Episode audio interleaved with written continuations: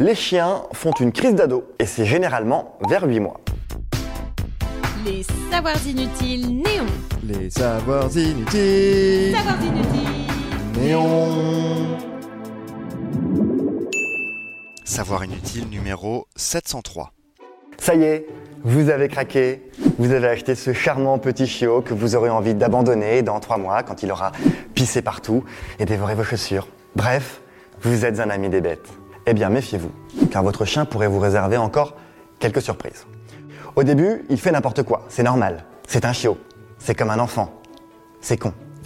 Progressivement, on lui apprend différents tours, comme faire ses besoins dehors ou ne pas manger les gens. Pourtant, il arrive un moment où le chien se remet à plus désobéir et en plus uniquement avec son maître. C'est la crise d'adolescence. Des chercheurs des universités de Nottingham et de Newcastle en Angleterre ont réalisé des tests sur de nombreux chiots en présence de leur maître et en leur absence, à l'âge critique de 6 à 9 mois. Et ils ont ensuite comparé les résultats avec ce qu'il se passe dans la relation parent-enfant lors de l'adolescence chez l'humain. Spoiler, une crise d'ado entre un chien et son maître, c'est exactement comme la nôtre avec nos parents, sauf que nous, on n'a jamais bouffé les canapés et pissé sur leur lit. Quoique.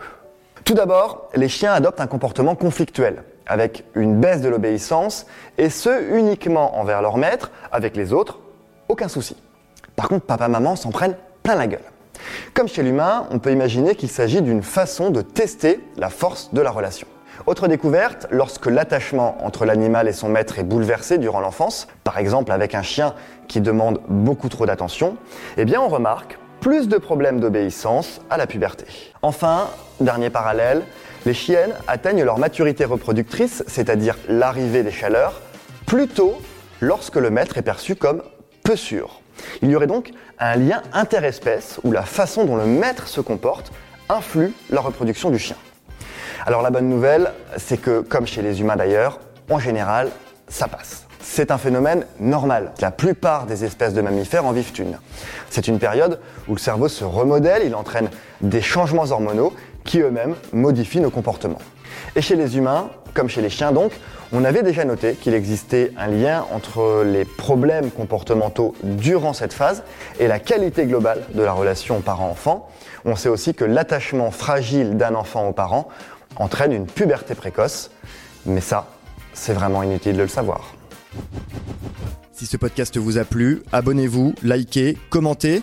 Les Savoirs Inutiles Néon, c'est aussi une appli et un compte Insta. Et Néon, c'est sur neonmac.fr et tous les deux mois en kiosque.